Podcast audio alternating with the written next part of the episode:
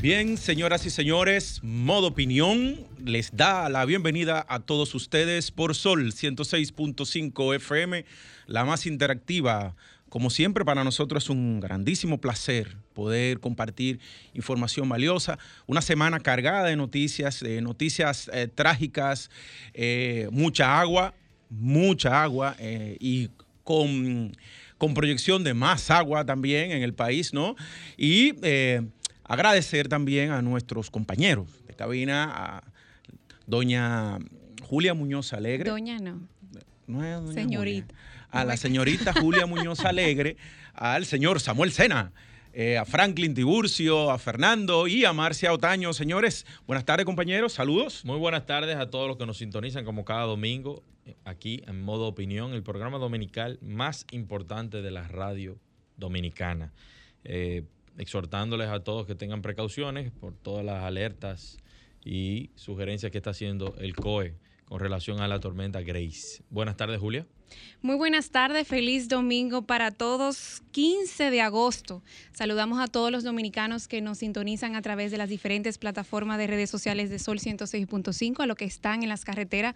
Tomar mucha precaución porque a disposición del gobierno dominicano, a partir de las 4 de la tarde, se les ha pedido a las personas que están fuera de sus hogares que retornen con prudencia y con tranquilidad, ya que va a estar congestionadas las, las carreteras por el tema del fin de semana largo, que mañana celebramos el Día de la Restauración Dominicana. Sí, pero, eso, es para que la gente no, no venga temprano mañana. Pero el director del COE dijo que si pueden arrancar y venir antes, porque estamos hablando de que en principio eran 22 provincias que estaban en alerta y ya estamos hablando de, todo el territorio ah, nacional. Y llamar la atención a esos pueblos del interior del país, a los que están cerca de ríos y a los que están en las costas, tomar las precauciones debidas, eh, no, no permitir y no llegar que el agua llegue a sus hogares, recoger temprano a los que están cerca de las cañadas. A los que está ahí a ver albergues disponibles, eh, gracias a Dios se ha dispuesto a través del COE y de las diferentes instituciones del Estado eh, están los números de emergencia ahí para todos nosotros. En algunas provincias está el 911. Favor comunicarse, no esperar a que llegue el problema. Vamos a tomar la precaución debida. Y a los que tenemos la oportunidad de estar en nuestros hogares, pues llevar las medidas. A mí el jueves con la tormenta se rompió una ventana grandísima de mi casa y desde el jueves no tengo ventanas. Tenemos, ¿Cómo así? Lo, tuvimos, no, lo tuvimos que poner una, una funda mientras tanto pero, pero, pero, eso tienen que remediarlo antes de mañana, porque mañana pero hago, hago el comentario, no hago el comentario, porque todos no estamos exceptos de que nos pase algo pero vamos a llamar para que te, vamos a llamar a para que te manden Jonathan, dos planches. Esto en serio, de verdad, no es relajando. Pero es que hay, a las personas que están en sus hogares, tomar precaución de los que tienen toldos, del gas, asegurarse del gas. Los tanques de gas. De los, tanques, de, gas, por favor, a los tinacos, asegurarse en sus hogares y todo aquel, pues, objeto que está afuera en los patios, señores. Miren, y eso es una casa de rico, oyeron, que, Yo se fue una ventana. Por favor. O sea, Jonathan, por favor, esto es en serio. Pues vamos a llamar al nuevo Ministerio de la Vivienda para que te manden dos planchas para la ventana. Eh, nadie está excepto de que le pase cualquier cosa en sus hogares. Así que esto es una recomendación que hacemos no solamente en modo opinión, sino también exol a todos los que nos están claro, Vamos, ahí mismo comienza con la noticia, Julia, y eh, con, con para, para ir avanzando, que tenemos dos eh, llamadas. Claro que sí. hoy los muertos a causa del terremoto que azotó. ¿Por cuánto eh, andan ya? Bueno, es una oscilación, ya van por 700. En las otras zonas de Haití aumentaron eh, en un informe de protección civil. El nuevo balance indica que, bueno, que toda la parte sur de, eh, del país, del vecino país Haití, ha sido pues afectado, dos zonas, y entendemos también que hay alrededor de 1.800 heridos a causa del potente sismo de 7.2. ¿Qué pasa?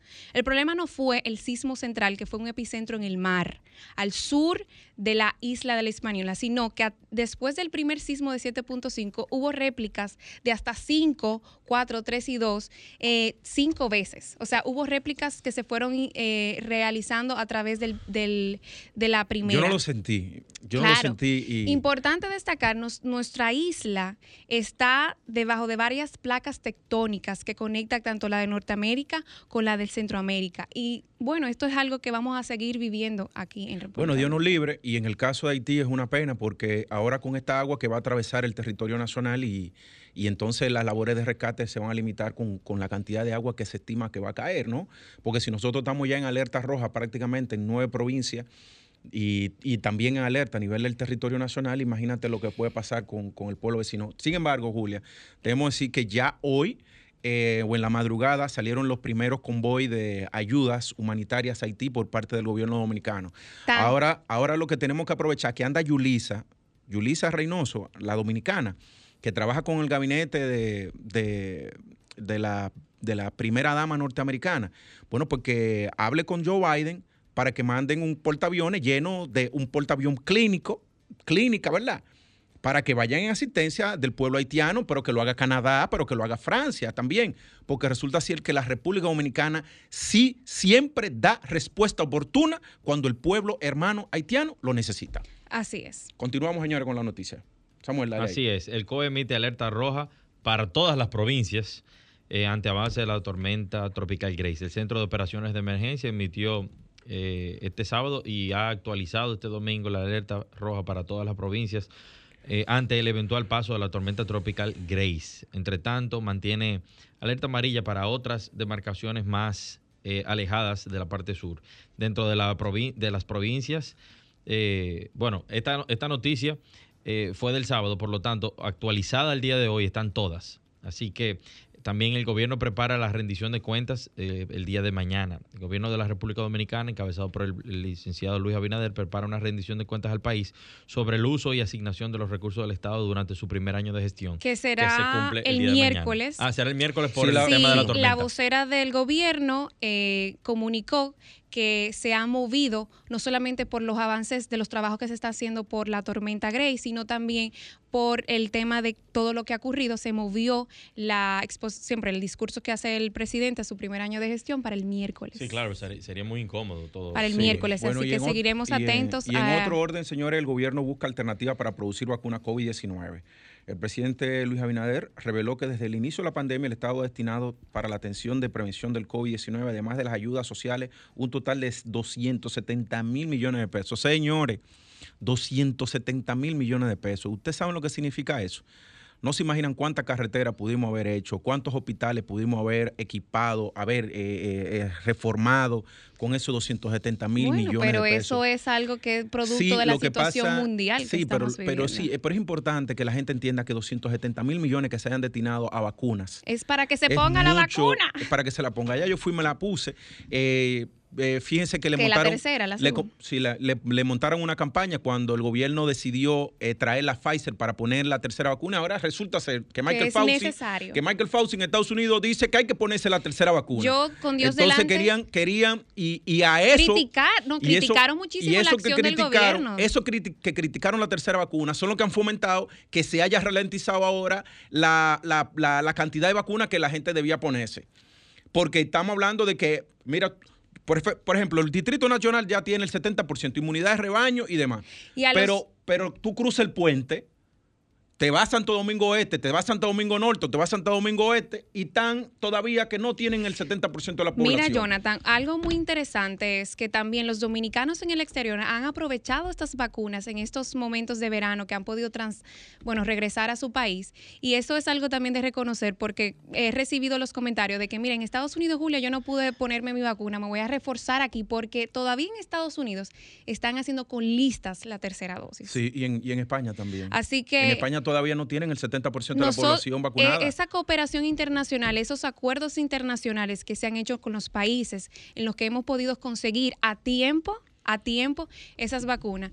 Yo creo que hay que, que hay que poner de nuestra parte para también. Y el dinero, porque inclusive lo que se intentó decir era que había un negocio con el tema de la vacuna, de la tercera dosis. Las primeras vacunas, recuerda, fueron, que fueron, donadas por India, ¿te acuerdas? Fueron tan injustos que llegaron a decir que había un negocio con eso de la vacuna. Señores, continuamos con El, precio del pollo. Sí, ahí vamos. Bueno, El precio del pollo, señores, en alza a pesar de la importación de la carne. Mientras el gobierno comienza a distribuir a bajo precio el pollo importado mediante las bodegas móviles del INESPRE, en un proyecto que busca estabilizar los precios tras unas semanas de escasez y especulación, los productores avícolas aseguran que mantendrán los precios de venta al consumidor a 60 pesos con 75 centavos por libra, aunque la situación aún no, se, aún no se refleja en los mercados populares, pese a que el gobierno inició la importación de 50 contenedores de pollo con el equivalente a cerca de un millón de unidades para suplir la creciente demanda provocada por la peste porcina africana de los cerdos. Continúa la especulación de precios en los mercados. Hablando del cerdo, señores. Yo comí cerdo. Yo comí cerdo. yo, le tengo información de eso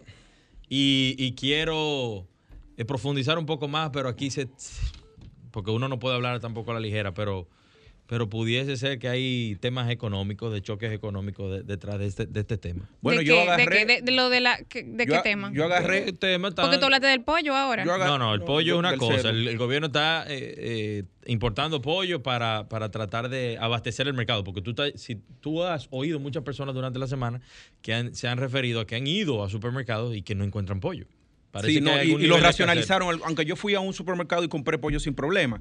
Pero, el, viernes yo le dije a, la, a Yuli, le dije, mire, no, hagamos un cerdo guisado. Y me comí mi, cerdo guisado. Soy yo ahí con unos guandules. Manera que aprovechen ahora, señores, que el cerdo está más barato que el pollo. Y el, y el cerdo es una carne magra que tiene poca grasa, que es recomendada para el tema dietético y demás. China ahorita. Así Entiendo, o sea que Olvídense de esa vaina y a comerlo. Señores, miren, hoy amanecimos lamentablemente con eh, tres tragedias. Ah, para, para, pasar una pausa. Eh, eh, un joven en, la línea noroeste asesinó a una niña de 14 años, pero en Santiago entonces una joven le dio una tocada en el pecho al novio y lo mató.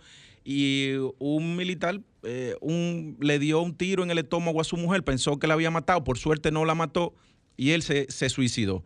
Entonces amanecimos con, esta, con estas tragedias. Eh, no sé qué pasa en la cabeza del dominicano, señores, con, estos temas, de manera que, eh, por favor, señores, cuando se sientan acorralados, busquen ayuda.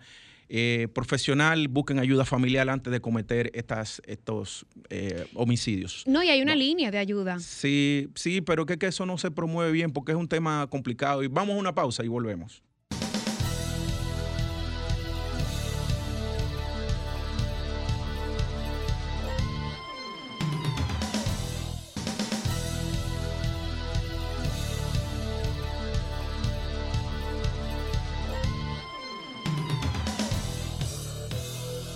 Nos ponemos en modo opinión.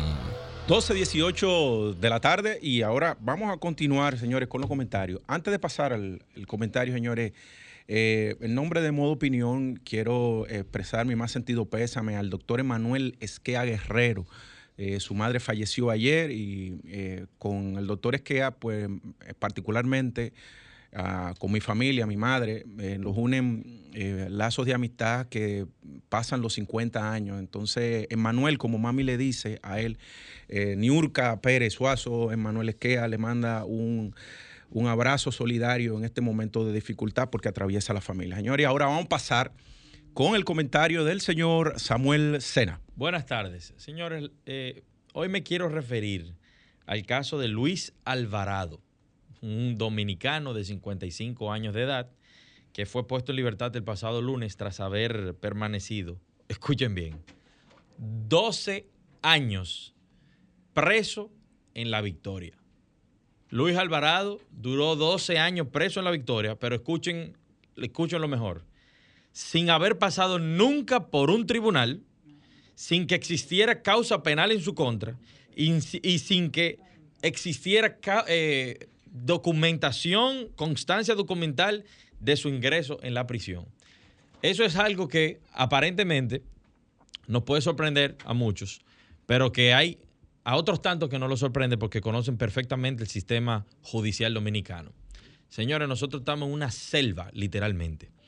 La República Dominicana, en la República Dominicana se hizo un censo en mayo de este año y data o establece que, en ese momento habían 26.659 reos. Y nada más y nada menos, tenemos el 57% de ese número es preventivo. Preventivo. O sea, el atraso que hay a nivel de tribunales en la República Dominicana, la relantización, la cantidad de casos y la falta eh, de, muchos, de muchos jueces de, conocer los casos, muchas veces incluso también hasta el Ministerio Público de no poder elaborarlos, de no investigar a fondo, hace que muchos de estos Alvarado sean común en el sistema penitenciario dominicano. Señores, en este país usted cae preso y fácilmente, si usted no tiene recursos económicos, usted puede ser condenado previamente y dejado en el olvido en una de las cosas que a mí, a mi parecer, es de lo peor que le puede pasar a una persona en vida, caer preso. Cuando usted se da cuenta que aquí hasta eh, grandes personalidades los condenan previamente por, ahora mismo la presión de las hordas de las, de las redes sociales y los jueces que tienen miedo de aplicar correctamente las normas, las leyes, eh, ahora le ponemos esto como, como un cherry on the top, un, un aditivo. Señores, la cantidad de personas que ni siquiera han sido llevados a tribunales y que simplemente están viviendo, viviendo por vivir dentro de celdas en el sistema penitenciario dominicano que para nada eh, bueno es. Realmente yo creo que tiene que llamarnos a reflexión eh, lo, que, lo que está pasando con nuestro sistema de justicia. Nuestros jueces que no están trabajando, evidentemente, porque es imposible creer que el 57% de las personas que están presos ahora mismo en las distintas cárceles de la República Dominicana son presos preventivos, o sea que no se le ha conocido eh, juicio de fondo todavía. ¿Qué están haciendo los jueces de la República Dominicana? ¿Y cuántos Alvarado hay que no han cometido ningún hecho? ¿Cuántas reputaciones en el suelo? Porque este señor que debo, debo decir que informaciones están circulando desde el día de ayer o antes de ayer de que no se sabe su paradero. ¿Cuál señor? El señor Alvarado, el que salió hace 12 años. El que estuvo... Digo, perdón, el que salió el lunes pasado, que duró 12 años preso, está en, en paradero desconocido, no se sabe dónde está. Y eso es algo que hay que investigar porque esta persona duró 12 años preso por una acusación falsa. Hay que investigar quién fue. Se habla de que fue, él trabajaba en una constructora y que un ingeniero eh, le dio para él y míralo ahí, el resultado son 12 años preso. Pero, señores, ¿cuánta gente más está preso aquí sin documentación, sin evidencia de que haya hecho algo malo, algo incorrecto, algo reñido contra la ley? Aquí realmente no hay garantías judiciales, no las hay. Así que eh, tenemos que abordar este tema a, otro nivel y tenemos que, eh, en este caso, apoyar a la Comisión de Derechos Humanos que, logró este, este caso de avance con, el señor Alvarado, pero con cuántos muchos se debe seguir trabajando, se debe observar, se debe ver eh, que están presos sin, sin habérsele pasado ni siquiera juicio o llevarlo a un tribunal. Adelante, Franklin.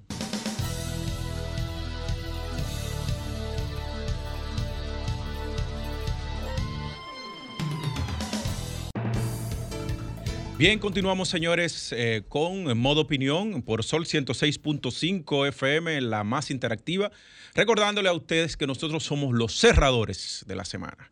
Eh, bien, ahora eh, me toca a mí, al, señor Jonathan Cabrera, con su comentario. Y bueno, fíjense, en esta semana ¿no? se presentaron los, los resultados de la gestión del Em, señor David Collado en el Ministerio de Turismo y, las proyecciones que tiene la República Dominicana son extremadamente eh, halagüeñas en cuanto a la recuperación de este sector tan importante.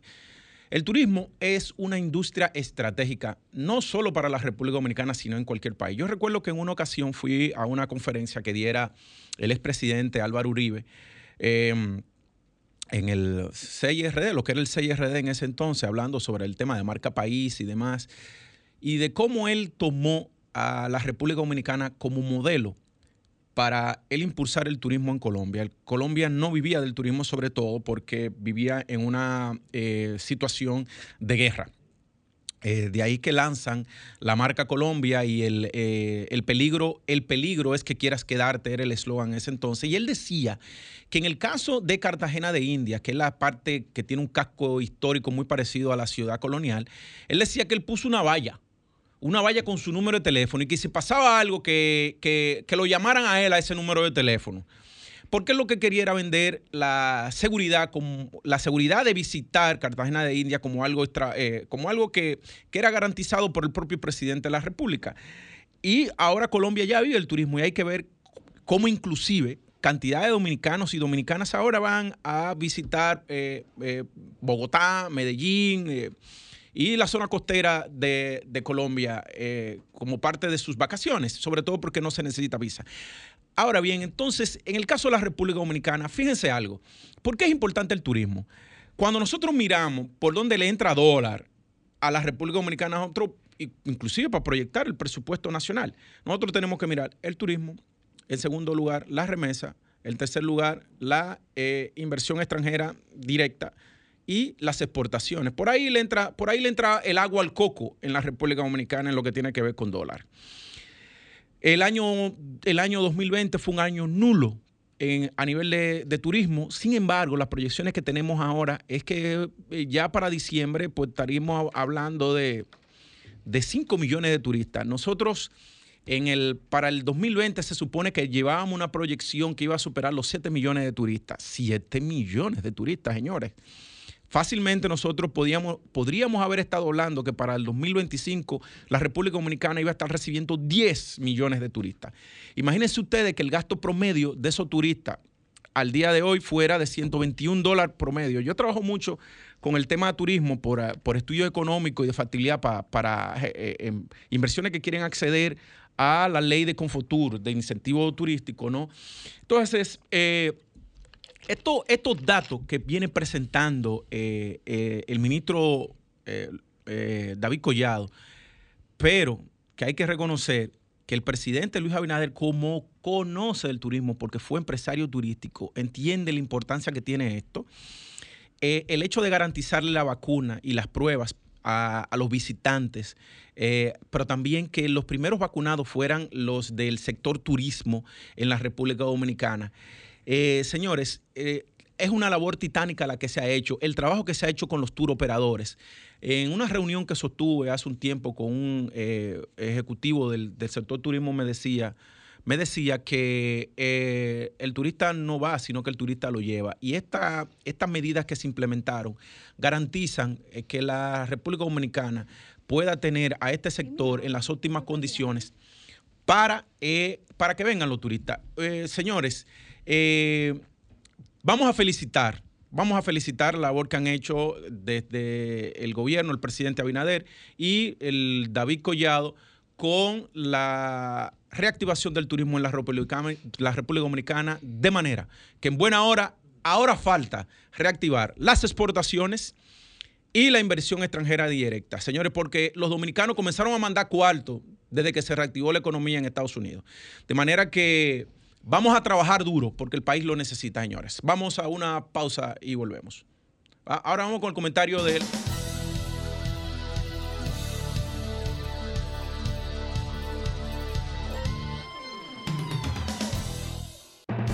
Eh, Julia Muñoz Alegre. Y en esa misma sintonía, Jonathan, muchísimas gracias. Quiero retomar, hacer un resumen de lo que han sido los avances de República Dominicana en política exterior, tomando en cuenta todo lo que ha ocurrido en estos, en estos 365 días, en un año atípico en medio de una pandemia, donde se ha logrado y se ha cumplido con los diferentes, vamos a decir, indicadores internacionales y cómo República Dominicana ha avanzado.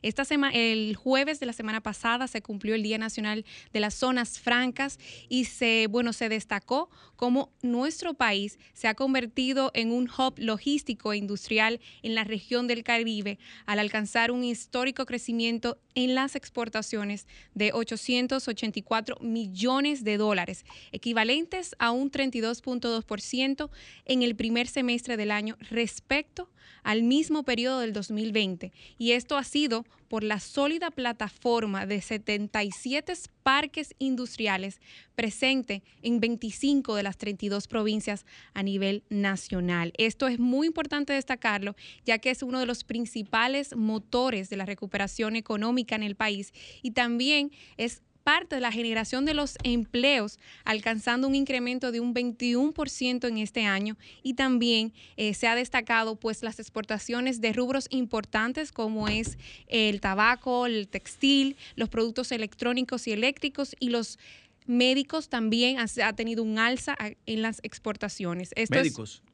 insumos médicos, ah, insumos médicos y farmacéuticos. Esto ha sido también, hay que destacar, pues en un año de grandes retos a nivel nacional y a nivel internacional, República Dominicana sigue destacándose y esto también eh, vale destacar y en lo que tiene que ver de política exterior han sido los acuerdos con las diferentes naciones a través de alianzas estratégicas que nos ha pedido eh, pues acelerar la apertura del turismo y el comercio, contribuyendo a una recuperación económica tangible y también el apoyo en las gestiones del Gabinete de Salud para el acceso a las vacunas contra el COVID-19 también quiero destacar, señores, en específicamente eh, la profesionalización y el cambio que se ha tenido eh, con todo lo que debe todo lo que tiene que ver con el servicio exterior y también el caso del relanzamiento del Instituto para los Dominicanas y Dominicanos en el exterior, el INDEX, que se encuentra en las principales naciones, bueno, en la mayor concentración de los dominicanos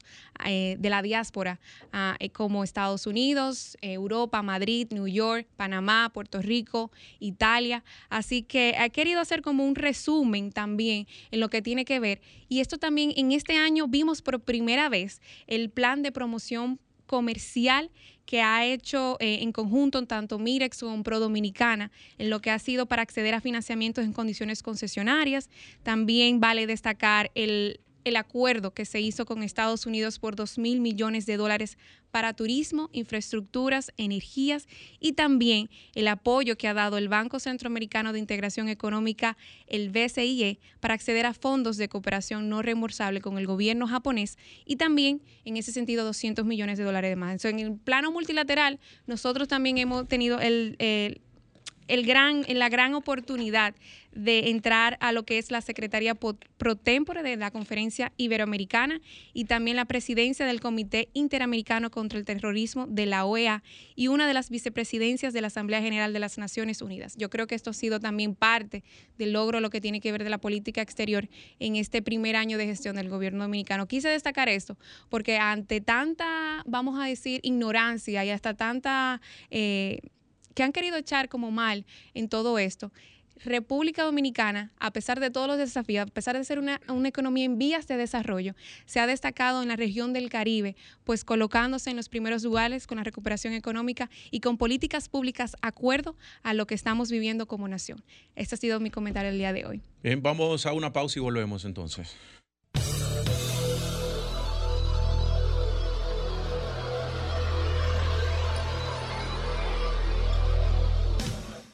Bueno, señores, ¿cuánto? 12, 37, 37 minutos. Los lentes no están funcionando, Jonathan. ¿Qué es lo que pasa? Tengo la cámara Tenemos ahí mismo. que cambiarte los lentes. No, que la cámara no me deja ver. Lo, lo cambié, lo cambié, lo cambié. Eh, yo no quería ponerme bifocales porque eso de que, era de viejo, mi hermano, pero tuve que ponérmelo, obligado. Son las 2 y 37. 2 y 37 de la tarde, señores. Eh, Julia, usted quería decir Bueno, en lo que abrimos los teléfonos podemos comunicarnos. Recordarle que, aunque mañana es un día feriado para todos, se conmemora el 158 aniversario de la restauración de República Dominicana. Y en esta ocasión, bueno, el motivo de esta ocasión es hacer tributo a los héroes de esta gesta patriótica, bajo el mando de Gregorio Luperón, el cual permitió la recuperación de nuestra soberanía nacional. Así que aunque mañana es un día de fiesta, recuérdese por qué es el Día de la Restauración. Se honra la memoria de patriotas como Gaspar Polanco, Pepillo Salcedo, Santiago Rodríguez, José Cabrera, Benito Moción, Pedro Antonio Pimentel, entre otros más. Gracias, Julia. Ahora vamos, señores, con nuestra entrevista central con el politólogo Daniel Pou. Daniel, buenas tardes, ¿cómo estás?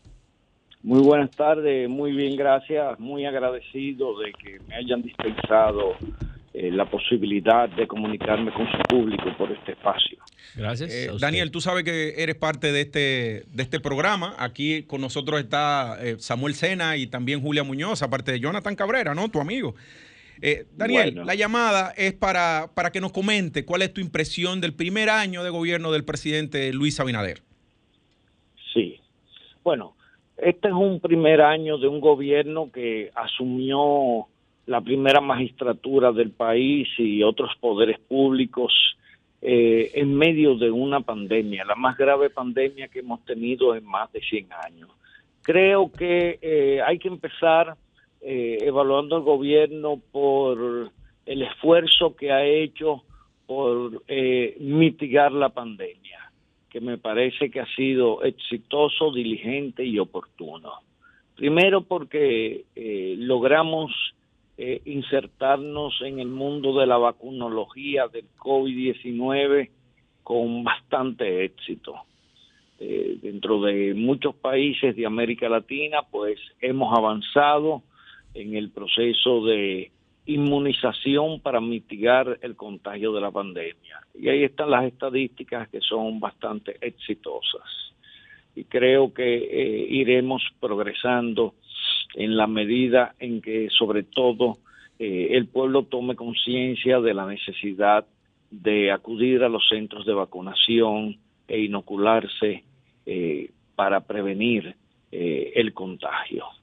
Creo que en ese aspecto ha sido un gobierno que ha logrado un gran éxito desde todo punto de vista. Ha desplegado todos los esfuerzos, eh, tanto a nivel internacional como a nivel nacional, para que esto se convierta en una realidad. Por el otro lado, tenemos en lo que se refiere al aspecto económico, el gobierno ha desarrollado grandes esfuerzos con un éxito que podríamos decir eh, muy bueno en mantener eh, la tasa de cambio de una manera estable, que eso es uno de los grandes problemas que han confrontado la mayoría de los países de América Latina. Y eh, claro, hay que apuntalar que esto se debe en cierta medida a el manejo eh, macroeconómico eh, y sobre todo eh, las directrices que ha trazado el Banco Central de la República Dominicana y que además hemos sido beneficiados, por ejemplo, en lo que va de este año con las remesas que envían los dominicanos desde el extranjero, más de 6 mil millones de dólares en remesas. Eso es un aspecto que corresponde a la solidaridad internacional. Y gracias a eso y a otros factores, eh, el Banco Central eh, cuenta hoy en día con la mayor reserva de divisas en términos eh, históricos que ha tenido durante los últimos años, más de 12 mil y pico de millones. Yo creo que ya debe estar superando los 15 mil millones y esto pues eh, permite una holgura para poder eh, mantener la estabilidad de la tasa de, la tasa de cambio. Claro, usted podría decir es un éxito eh, producto de un factor foráneo, pero el asunto no es tan solo tener la, la, afluencia de divisas, sino también el manejo que usted hace de ella. está en el tema de los préstamos, eh, que indiscutiblemente se ha multiplicado de una manera pues, galopante, pero eh, yo siempre soy de los que digo que endeudarse no es malo. Eh, lo que define a la, a la deuda es la calidad de la inversión y habrá que ver dentro de unos meses qué tanto repercute de manera positiva o negativa la calidad de la inversión. Eh, uno de los aspectos más criticables del gobierno ha sido eh, el tema de la educación.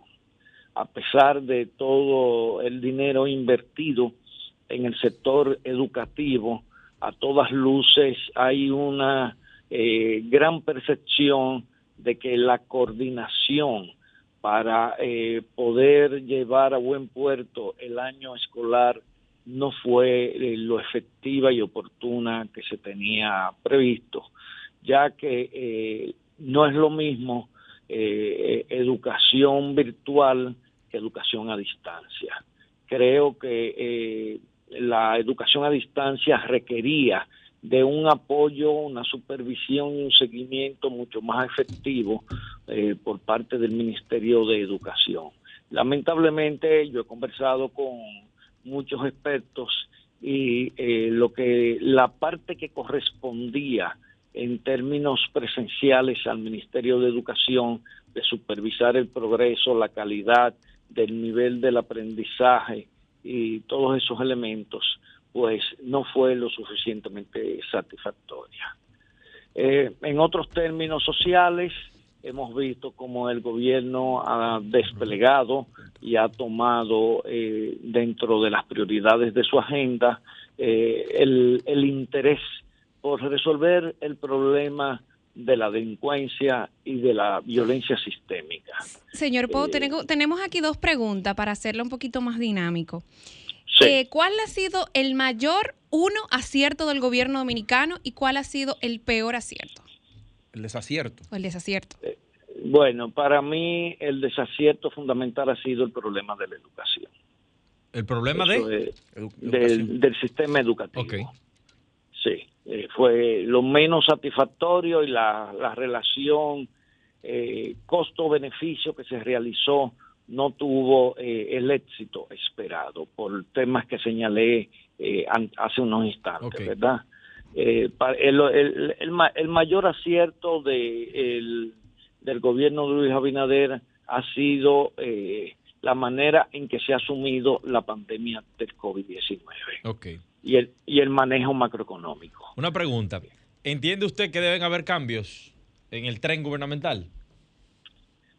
Eh, hay algunos funcionarios como que eh, su, su, sus aportes son muy eh, inconsistentes, muy esporádicos y como que no tienen la robustez ah, para manejar ¿Cuáles son esos? Ciertas, ciertas dependencias. ¿Pueden mencionar? no quisiera mencionarlo porque no quiero herir susceptibilidades. No, porque aquí no estamos aquí no estamos haciendo nada personal, eso son un análisis que se está haciendo del primer año de gestión, entonces es importante saber cuáles son esas personas. Yo, me, bueno, yo, me imagino que el eh, presidente lo sabe. Por ejemplo, yo que tengo una encuestadora. Pero espérate, yo quiero escuchar. No, no, eh, si él no quiere mencionarlo, Julia, tranquilo. sí, porque. Bueno, pero esto es un análisis. No, pero Julio. Eso es un derecho que tiene cualquiera. Sí, eh, no, porque además eso tú tienes que entender que, a mí no me gusta a mí no me gusta hacer alusiones personales. Exacto. todas mis bueno, pero podemos hacer alusión a la institución.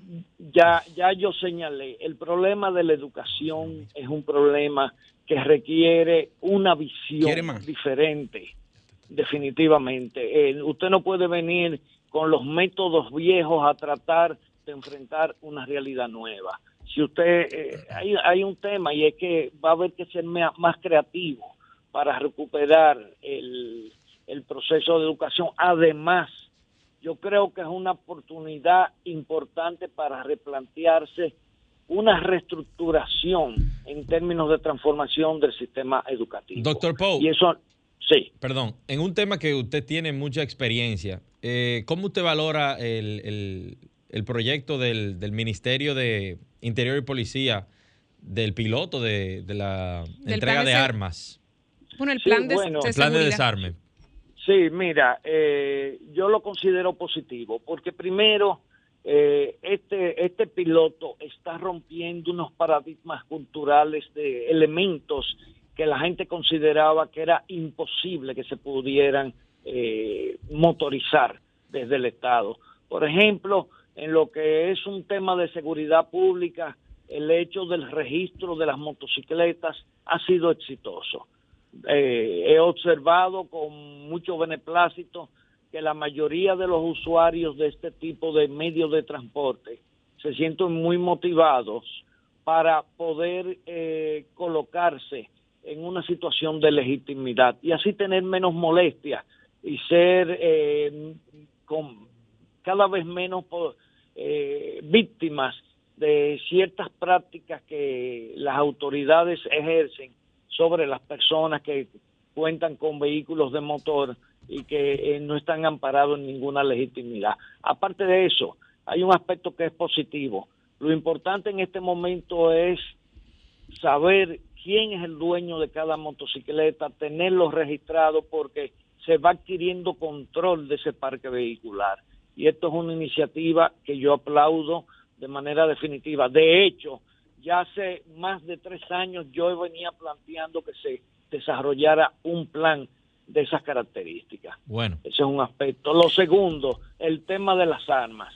Yo eh, participé hace 10 años en un proceso de evaluación y eh, logramos proyectar que en República Dominicana había más de 600 mil armas ilegales en las calles. Wow. Y dije, y hay mucha gente que quiere entregarlas, pero tienen temor de irse a presentar un ministerio a, a entregar un arma de fuego que a lo mejor le heredaron, que a lo mejor les vino por la propia actividad política y muchas de ellas incluso armas que, que tienen un valor en, el mercado del delito y ya la gente le está empezando a entregar porque se quiere quitar de ese elemento que gravita sobre ellos y que crea una mortificación. O sea, y se ha actuado de manera correcta y el proceso ha sido llevado de una manera muy certera.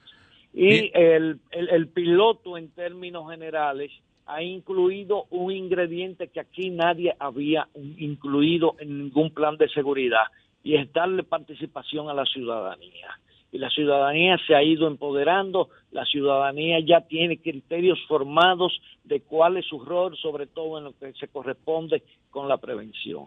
Desde ese punto de vista, el plan eh, como elemento puntual, ¿verdad? Así, a grosso modo, ha sido exitoso.